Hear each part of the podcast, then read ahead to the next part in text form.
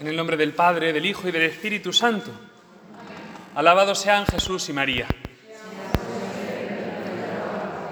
Oh clementísima, oh piadosa, oh dulce siempre Virgen María. Vamos eh, terminando este discurrir por la salve y hoy me gustaría fijarme en estas dos exclamaciones que a lo mejor las decimos un poquito como de pasada y no caemos en la cuenta de que encierran mucho misterio. Nos, quizás nos, recreamos en el O Dulcísima, que es con el broche final de la salve, y quizás no nos damos cuenta de que le estamos llamando a la Virgen con unos títulos que necesitamos tenerlos muy presentes. Necesitamos tenerlos muy presentes. Que la Virgen es clemente, que la Virgen es piadosa, para que nosotros nos animemos a vivir verdaderamente como hijos de esta gran Señora. La salve se cierra con otro, con otro rosario de piropos, o clemens, o pía, o dulcis Virgo María.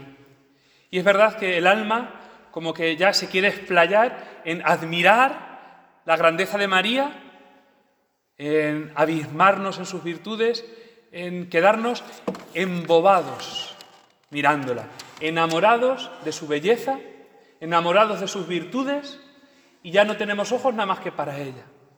Después de todos esos prolegómenos, de invocarla, de pedir eh, pues con confianza que nos atienda desde nuestro destierro, cuando al final le hemos dicho esa petición tan sencilla, vuelve a nosotros tus ojos misericordiosos y muéstranos a Jesús, ya, ya se lo hemos dicho, ya pues nos quedamos otra vez simplemente alabándola, alabándola porque, porque toda alabanza es poca.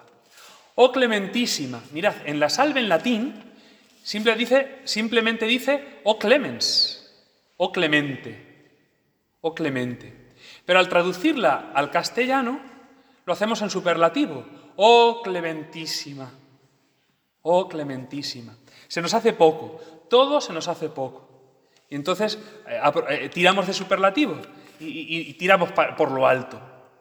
También es verdad que aquí podemos intuir un rasgo de esa espiritualidad de combate que os decía el otro día. Oh clementísima. Y es que necesitamos de la clemencia de la Virgen. Nosotros que estamos en el fragor y en la batalla de este mundo. Necesitamos de la clemencia de la Virgen. ¿Qué es la clemencia? ¿Qué es la clemencia? Esto que tiene nombre así como de señora mayor de pueblo, la, clemencia. Bueno, clemencia es una virtud que mitiga, mitiga la justicia. Es la hermana menor de la templanza. La justicia sin clemencia podría ser venganza. Bueno, sería la gran mayoría de las veces venganza. La justicia pura y dura nos daría lugar a descargar la ira que llevamos dentro.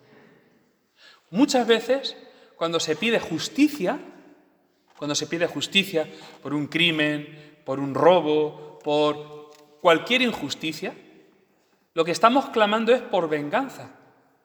¿No os habéis dado cuenta que muchas veces ese grito de justicia va empapado de ira? Va empapado de ira. ¿Y hasta qué punto la justa reparación del daño, porque si no, no se hace justicia. Si no se repara el daño, no hay justicia cumplida.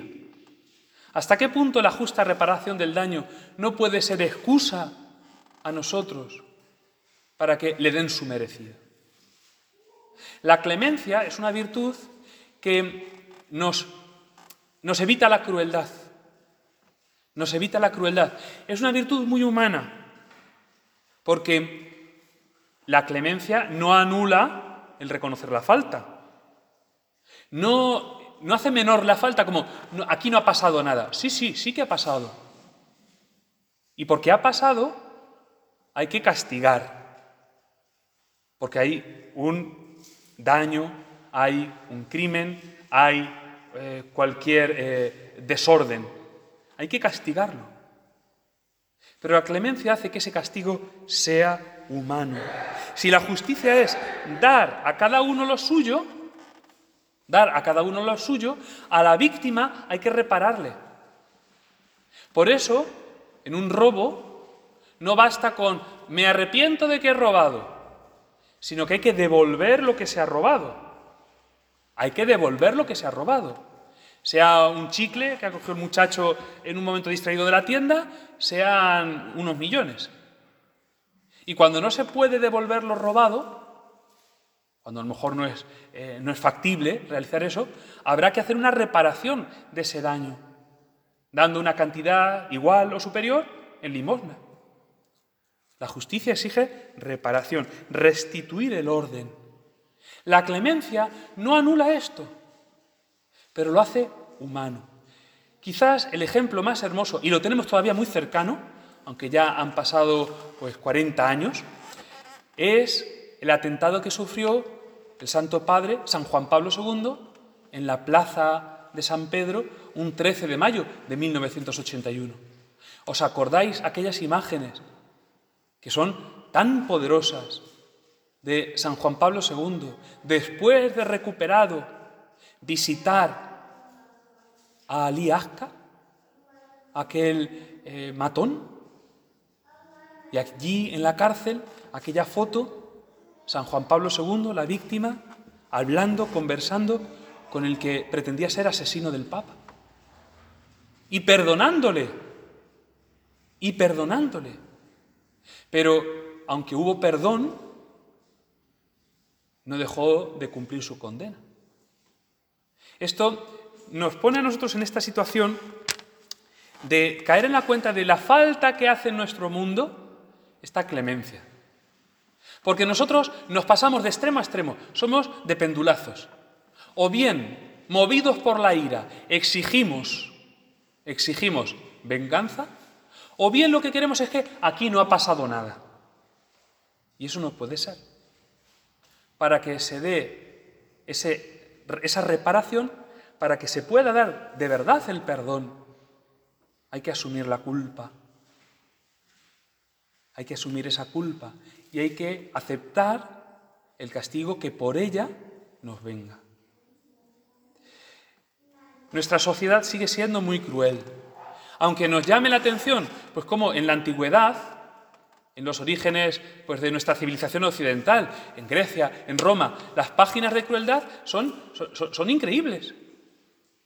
Como por ejemplo en Esparta, que eran bravos soldados, a los niños que nacían con defectos, un poquito sin más canijos, pues los sacrificaban, los mataban, los estrellaban contra una roca, los despeñaban por un barranco. Y no les dolían prendas. Esto a nosotros pues, nos parece terrible. Pero en nuestra sociedad, sin ver eh, sangre derramada, nuestra sociedad también tiene las manos manchadas de sangre. Porque hoy no serán los niños que nacen con defectos, sino los niños que en el vientre de su madre vienen con defectos y ya muy higiénicamente, muy asépticamente, nos deshacemos de ellos. Pero es la misma crueldad. Se ha sofisticado.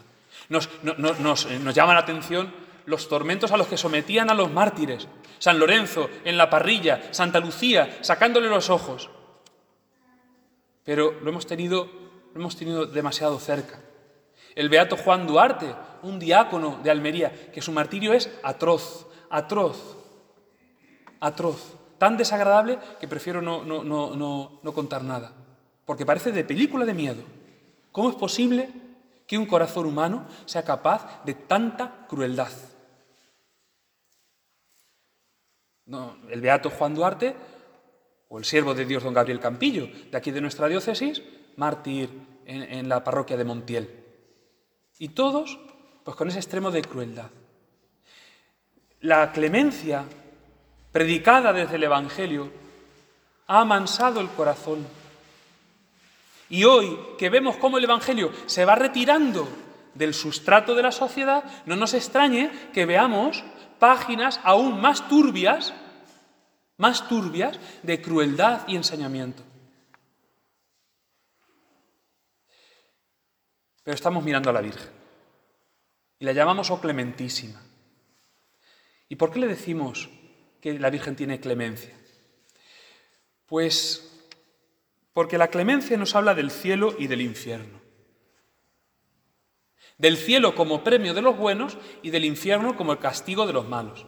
Yo sé que esto hoy no se puede decir. No se puede decir. Desde aquí, desde el púlpito, a lo mejor me lo aceptáis. Pero incluso en catequesis, hablar de que el infierno es castigo para los malos hace saltar las alarmas de que, ¿cómo es posible? Pues sí, es posible, es una verdad de nuestra fe y Dios no lo quiere, pero el corazón que se cierra a la gracia de Dios, el corazón que desde su libertad dice que no a Dios, está creando el infierno.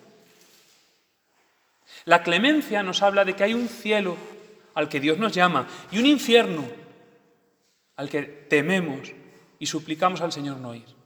Es decir, que nuestros actos tienen consecuencias y que nuestros pecados no son cosas indiferentes de que aquí no ha pasado nada. Como Dios es bueno, como Dios es bueno, ancha es Castilla, no. Precisamente como Dios es bueno, apelamos a la clemencia de Dios y apelamos a la clemencia de la Virgen Santísima, porque sabemos que hemos cometido fallos y errores. Lo vemos en nuestra vida. ¿O no vemos cuántas veces de una mala decisión se vienen consecuencias? La clemencia de la Virgen es que intercede por nosotros ante su Hijo Jesucristo, para que si hemos de ser castigados, lo seamos lo mínimo, lo mínimo. Y seamos, sí, aliviados también a la hora de pagar por nuestras culpas. Tenemos que pedirle a la Virgen Santísima de todo corazón que nos conceda espiar en, aquí, en la vida, nuestros pecados. Y eso lo tenemos muy fácil, porque es simplemente aceptar con paciencia las contradicciones de cada día. ¿Qué hace calor? Pues ya está, pues hace calor. Fijaos qué penitencia, esto sí que es una penitencia, y de las gordas, ¿eh? Y de las gordas. Voy a estar ya lo que queda de día sin quejarme de la calor que hace. Intentarlo, yo no soy capaz. Es una penitencia gorda. No quejarme de cosas tan sencillas. Aceptar con espíritu pues penitente las cruces de cada día. Y pedírselo a la Virgen, que interceda por nosotros para que el mal que sufrimos y el bien que hacemos nos lo tenga el Señor en cuenta para expiar nuestros pecados. Pero si llamamos a la Virgen clementísima, en esta novena del Carmen no podemos dejar de besar nuestro escapulario. Porque si hay un momento donde la Virgen tiene clemencia de nosotros y nos alivia, nos hace llevadero el castigo, nos lo minimiza, nos lo minimiza, es como premio por haber vestido en esta vida su santo escapulario, el privilegio sabatino. Sabéis que el escapulario tiene la promesa de que quien lo ha vestido en vida con dignidad y quien muere con él, la Virgen, a más tardar al sábado siguiente, lo rescata de lo que tenga que purgar después de esta vida en el purgatorio. Seguro que, que ustedes conocen casos tantos o más como yo. A mí me impresionó mucho la primera persona a la que yo, siendo seminarista aún, le llevaba la comunión. Era una persona ya muy mayor, ya la pobre muy, muy deteriorada, pero a mí me admiraba como, incluso sin apenas poder articular palabra, la mirada que, que le lanzaba al Señor en la Eucaristía. Era una mujer devotísima de la Virgen devotísima de la Virgen, y siempre llevaba el escapulario, no la medallita, sino el escapulario de tela. El escapulario de tela, no este grande, sino los chiquititos de, cordón. A mí me, me consoló mucho y me animó mucho, siendo yo, pues eso, un joven seminarista, a tenerle una gran devoción a la Virgen, porque aquella mujer murió en sábado, y además un sábado víspera de la Inmaculada. La Virgen no podía dejar de socorrer a aquella hija suya, en la cual, pues, esa enfermedad que llevó con paciencia seguramente le sirvió de purgatorio en vida. Esa enfermedad que le sirvió de penitencia, le sirvió para purgar sus pecados y adelantar el grado de gloria. Algunas veces nosotros no entendemos que al final de nuestra vida tengamos que sufrir una enfermedad, una inmovilidad, el vernos impedidos. Y a lo mejor el Señor nos está haciendo un regalo. Sí, yo sé que esto no se entiende. Pero a lo mejor, si lo supiéramos ver con fe, entenderíamos que es un regalo. Para que aceptemos con paciencia esa cruz y nos sirva para adelantarnos la hora de ver cara a cara al Señor. Oh clementísima, ¿cómo no va a tener la Virgen clemencia de nosotros si se lo ha pedido su Hijo Jesucristo? Nosotros, que hemos sido la causa de ver colgado en la cruz a su Hijo, al más bueno de todos los hombres, a la persona más santa, de corazón más limpio, ver la sentencia más cruel y más despiadada. Y la Virgen, si no hubiera tenido el corazón inmaculado y si no hubiera escuchado de su Hijo, Padre, perdónalos, porque no saben lo que hacen, como madre hubiera exigido a Dios Padre justicia. Y que nosotros, por nuestros pecados, por cada uno de nuestros pecados, por cada una de nuestras faltas, por cada una de nuestras negligencias, pagáramos. ¿O no pediría eso una madre que ve ajusticiado a su hijo? Y sin embargo, María, refugio de pecadores, es madre nuestra. Su corazón inmaculado es aún más consciente de la gravedad del pecado, lo que no nos pasa a nosotros. María no podría sufrir ni una mentirijilla piadosa, le dolería en lo más profundo de su corazón, porque era inmaculado. Nosotros, a fuerza de pecar, como a fuerza de ensuciar una ventana, dejamos de ver claro. Y ya entendemos que no pasa nada. Esto lo decimos todos. Y todos tendremos algún rincón de nuestro corazón en el cual minimizamos las consecuencias. También porque es algo, una herramienta de nuestra psicología, porque si no, no, no seríamos capaces de vivir. ¿Sabéis que el santo cura de Ars le pidió al Señor, le pidió al Señor ver sus pecados como el Señor los veía? Y, fue tan grande la impresión que a sus hijos espirituales, a la gente en el confesionario, les decía, no, no, no pidáis eso, que no se resiste, que no se resiste. La Virgen sí, que con corazón inmaculado, era consciente de cuánto ofende a Dios el pecado del mundo. Y María, con el corazón inmaculado, sufre nuestro propio pecado. Como una madre sufre a un hijo que se le descarría. Sufre y calla, pero sufre. La clemencia de María, la clemencia de María, nos recuerda cuánto le debemos, cuánto debemos hacer por esta gran señora, cuántos favores, cuántos milagros, cuánto deberíamos ser completamente de María y cuánto nos falta aún. Nosotros, españoles, tierra de María, pero ¿de verdad somos dignos aún de llamarnos así? ¿Pero todavía somos dignos de llamarnos aún?